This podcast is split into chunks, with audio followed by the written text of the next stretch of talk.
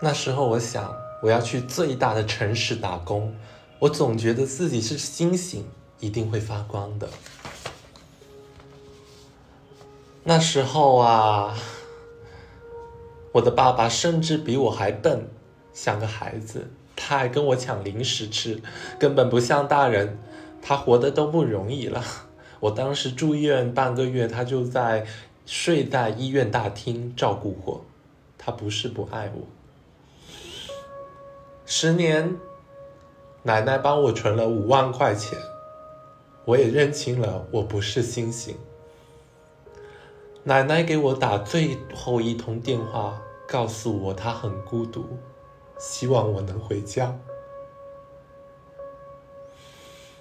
疫情后，二十五岁的我离开北京，回到我们的家乡，一座新一线省会城市。奶奶她有很多慢性病，她挺过了疫情，却没能够挺过世间的苦难。最后，她心疼我挣的钱被她花了，她存了好多好多安眠药吃了。永远也醒不过来了，我很迷茫，我应该怎么做呢？今天要朗读呢的呢是一篇文章，他有很多很多困惑，他出身很低微，也家庭并不是特别的富裕，有特别多的苦难，他有很多问题，而我们的林月老师也有相应的回答回答。给到他，接下来就让我们听一听今天的播客。一颗星星不知道自己在发光。你好，从童年开始，在我九月大的时候，母亲便离开了，她从未出现在我的生活里。父亲也常年在外打工，一分钱都没往家里寄。在外面总是被骗，自己都养不活自己。爷爷奶奶抚养我长大，在我十五岁时，爷爷去世了，他是家里唯一的经济支柱。那年我刚好初中毕业，没了爷爷，也没钱继续读书了。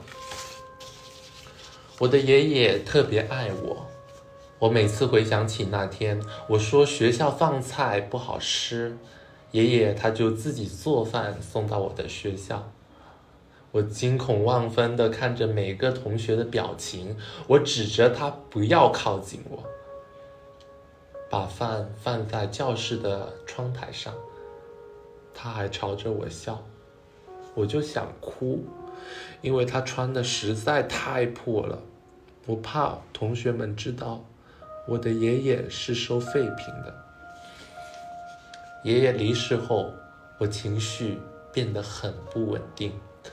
是我的奶奶让我放下了准备拿农药了结自己的愿望。我想她是有经验的。她告诉我她小时候的故事。她是一个孤儿。我总觉得我的本我就一直停留在了十五岁。我奶奶能教我的不算太多，但是在当时已经很够用。我在家下地插秧、干农活、捡稻谷给鸡吃、劈柴、做饭，那是奶奶在村里最得意的日子了，因为有我陪她。奶奶和爷爷不太一样，她几乎每天都打我。晚上又问我疼不疼？记得他有次把我打得说不出话来，是我读小学的时候，他新买的防晒草帽让我送到田里去。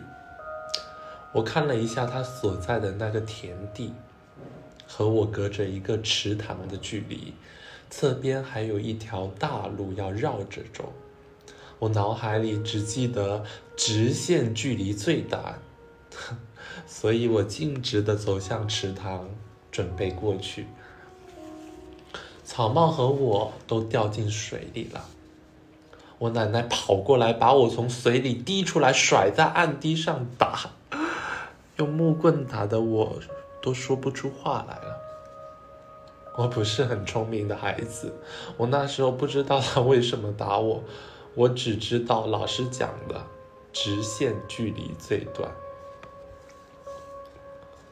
我和奶奶在农村过了一段时间，没有钱，在农村还是难以生存的。我拿着三百块钱告别了奶奶，坐着长途的汽车去了北京。那时候我想，我要去最大的城市打工。我总觉得自己是星星，一定会发光的。我一开始在餐馆上上班，八百元的工资，会给奶奶打五百块钱，因为包吃包住嘛，我花不了几个钱。陆陆续续做了一些三千至四千的工作，给了奶奶打了多了，也会很有动力，觉得日子越来越好了。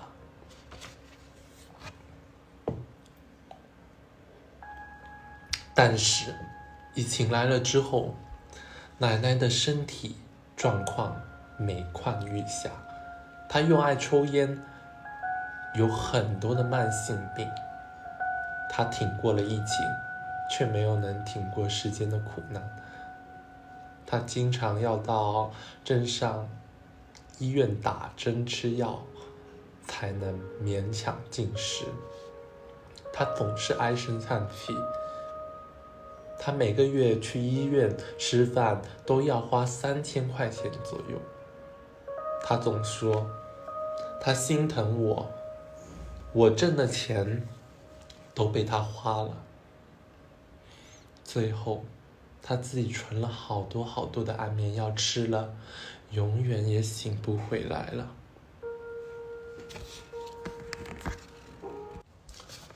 十年，奶奶帮我存了五万块钱，我也认清了我不是星星。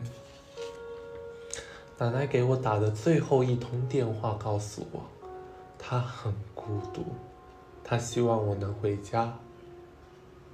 疫情后，二十五岁的我离开北京，回到我们的家乡，一座新一线的省会城市。在新的城市工作，做了三年的销售，每个月休息三天，二十多天的不停出差，也才够基本生活。不停的被老板压榨，最后我提出辞职，老板劝我留下来。他说，他可以调整，让我达到八千块的收入。但是由于不断的工作压力下，我的饮食等等，造成了我身体不是很好，我没办法追逐这八千块了。在这期间，我爸爸他身无分文，最后回到了农村，回到了我奶奶住的那个老房子里，成了我唯一的亲人。我没有什么念想，我怕我哪天不在了，我把奶奶存下来的五万块钱给我爸爸养老。我的朋友都不理解我的做法。觉得我爸爸又没管我，在我身上没花一分钱，那么他就应该去死。在北京这十年生活中，我清楚的明白，没有学历，没有好的认知背景，光凭努力，他很难很难在城市里挣到钱的。他也努力过的。我的爸爸甚至比我还笨，像个孩子，还还跟我抢零食吃，根本也不像大人。他活着都很不容易了，我住院半个月，他就睡在医院大厅照顾我。他不是不爱我，我安排他在农村种地，不要再到城市里打工了。他有最终的归宿了。偶尔父亲节，或者各种节日，我会打点钱给他。他不坏，他从来没有主动找我要过钱。那我五万块他也没花，他知道我不容易。我现在二十八岁了，有个小我两岁的男孩，他在追我，是我们县城里边的。我带他去见了我的爸爸，还有我们的家，他惊慌失措。他可能没有见过这样的环境，家里漏雨，我们还是十多年前的房子。他跟他家里人坦白了我的情况。他父母不同意我们在一起。他在城里有房，本科毕业，父母经商，他们家还在老家修了个别墅，里边还有电影院。我在他家走路都不敢发出响声，小心翼翼的。我从来都没有结婚生子的打算，我有本能的恐惧。他说他愿意和家里断绝经济关系。只和我单独的在一起。理性的他想放弃我，感性的他想坚持下去。他哭着问我该怎么办。他说认识了我，他不太清晰人生的规划了。我的人生也没有什么好的规划，我不知道怎么突破现在的生活，我只是活着。我每天晚上想的是我的爷爷奶奶，我的梦里都是童年的生活。生命对我来说有什么意义？我真的不清楚。我不知道我这样的情况该如何生活下去。我最终的归宿又在哪里？我想，除了我，也是很多侦查在底层的男生女生想问的问题吧。没有学历，没有好的家庭，头脑也不是很灵光，怎样才能获得更好的自己啊？我尝试过改变，对形体不满意的我坚持了三年健身。这个爱好是值得付出的，一分耕耘一分收获，真的很公平。我不爱说话，自卑，也做了销售工作，踏踏实实的干事。客户给我的评价都是老实孩子，没啥技巧，太实在了。所以我都没挣到什么钱。婚姻和工作，我都没有自己一个好的想法和规划。甚至，对不起，我想在四十岁的时候，也许我会了解我的生命。老师回复：你错了，你已经是星星在发光。证据一。你已经自立了多年，初中毕业的孩子工作这么久，与你同龄的不少人读了大学，现在还可能在啃老。证据二，奶奶最后的十年时光，每个月收到你寄的钱，然后悄悄的替你存钱，享受双重的幸福，既幸福被你孝顺，又幸福能够帮助你。他这个孤儿能有这样的孙女温暖他的晚年，死于不孤单，有念想，这得益于你的大光芒。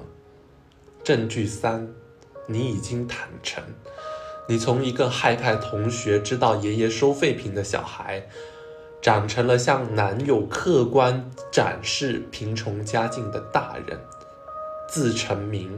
诚有大力量，自然而然揭示世间最大道理、最好方法。可惜人们总用虚荣、矫情、造作、愚痴去遮盖它，让自己越来越虚弱。诚很霸气，他告诉你真实的我，但你会更爱我。如果你因此不爱我，那是你的眼光还太低。证据四，你已经悲悯。这个又穷又笨的爸爸，若没有悲悯心，那只会无比的嫌弃他。这个又穷又笨的爸爸，如果没有悲悯心，那只会无比的嫌弃、憎恨他。原生家庭这顶大帽子，他戴一百顶都不嫌多。而你悲悯的心，看到他挣扎求生的艰难，看到他对你无力而真实的爱意，看到这个人世间的苦人，很多同样的苦人，得不到像你这样孩子的悲悯，他们将在被责怪、被轻视中走完一生。这其实不公平。他们一无所有，屡败屡战，从不放弃。他们才是最坚韧的，应该得到一点关照，一点看到。而你给了关，也看得到。证据五：你今天这一篇文章将感动许多人，震撼许多人，唤醒许多人，提升许多人，这个功德就难以估量了。就像一颗星星。不知道自己照耀了多少人，点亮了多少条路。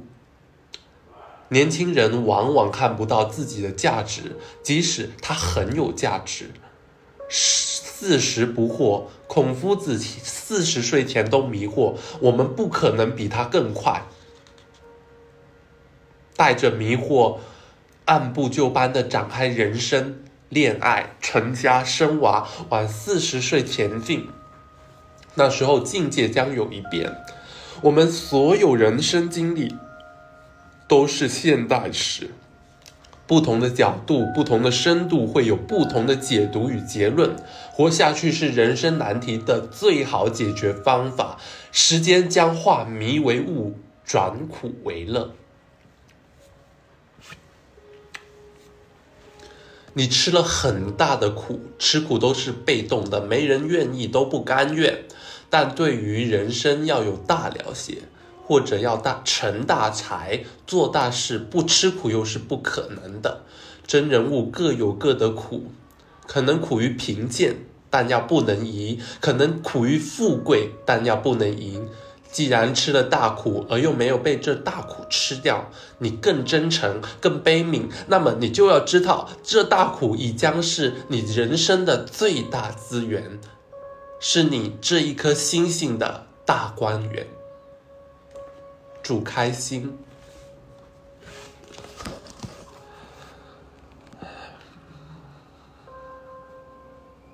连月。